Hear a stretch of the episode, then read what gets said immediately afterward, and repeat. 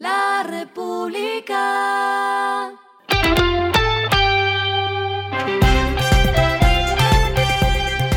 Al final de la jornada, esto es lo que debes saber sobre el comportamiento de los negocios, las finanzas y la economía. Las movidas de hoy fueron.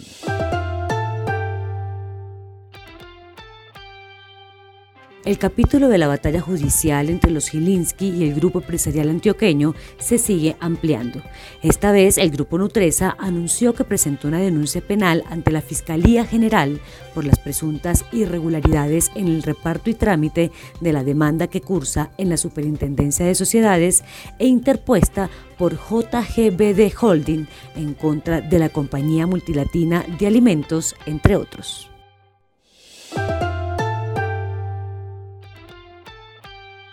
Renault Sofasa invertirá hasta 100 millones de dólares para la instalación de una nueva plataforma en su planta de Envigado para impulsar la movilidad sostenible en Colombia. El anuncio fue ratificado ante el ministro de Comercio Germán Umaña y el viceministro de Hacienda Gonzalo Hernández y la materialización del mismo podría tardar hasta dos años. Será un nuevo modelo a ensamblar con fines de comercializarlo localmente y también exportarlo.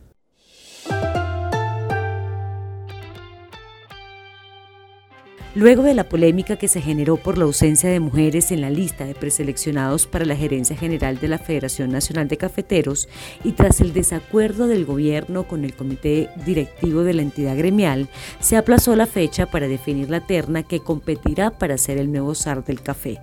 Dicha terna final debía estar definida entre el 13 y 17 de marzo, pero la decisión llevó a que esto se defina la próxima semana. Será entonces la siguiente semana cuando el Comité Nacional se reunirá y analizará presencialmente las hojas de vida, acordará y aprobará los nombres que conformarán la terna. Lo que está pasando con su dinero.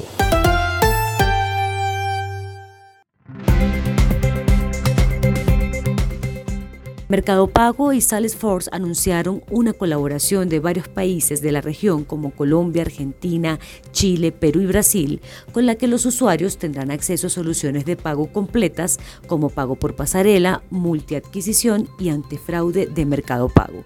Entre las herramientas se encuentran Transparent Checkout y Pro Checkout, con las que los minoristas podrán mantener a los compradores en la misma página sin redirigirlos o replicar el sistema utilizado por Mercado Pago para hacer el cobro.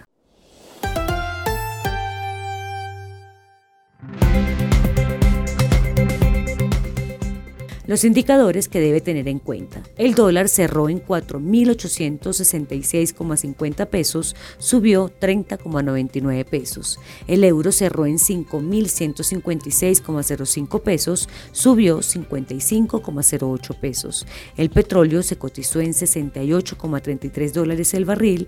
La carga de café se vende a 2.050.000 pesos y en la bolsa se cotiza a 2,20 dólares.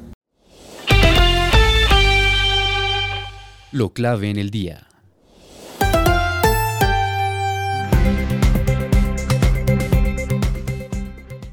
El costo del pilar solidario que plantea el gobierno en el borrador de la reforma pensional sería de entre 4 y 6 billones de pesos anuales, según lo informó el ministro de Hacienda José Antonio Campo. La suma, según dijo el jefe de la cartera, se financiará con recursos del presupuesto general de la Nación y del aumento de las cotizaciones de quienes ganan más de 4 millones de pesos y de los pensionados. En el pilar solidario se plantea una transferencia para los adultos mayores en situación de pobreza que sería de 223 mil pesos para un total de 2,5 millones de personas. A esta hora en el mundo. El presidente Emmanuel Macron utilizará la orden ejecutiva para impulsar su impopular reforma de las pensiones, que elevará la edad de jubilación francesa de 62 a 64 años, sin pasar por la Cámara Baja del Parlamento. El proyecto de ley de pensiones se debatió en el Parlamento durante seis semanas antes de que quedara claro que Macron no podía reunir suficientes votos, lo que llevó al gobierno a invocar la disposición constitucional conocida como el artículo 49.3 que permite la adopción de una ley sin votación.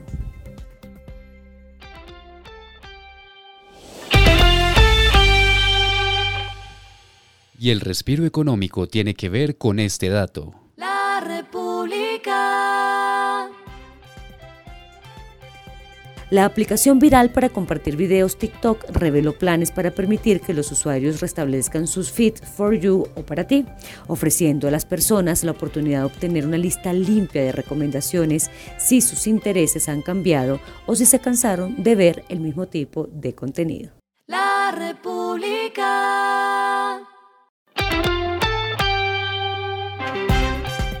Y finalizamos con el editorial de mañana. No se puede crecer el turismo sin aerolíneas. El gobierno nacional tiene como entelequia el turismo, sector al que dice apostarle y verlo con más potencial que el mismo petróleo, pero no hace nada para mostrar cifras de su política. Esto fue Regresando a casa con Vanessa Pérez.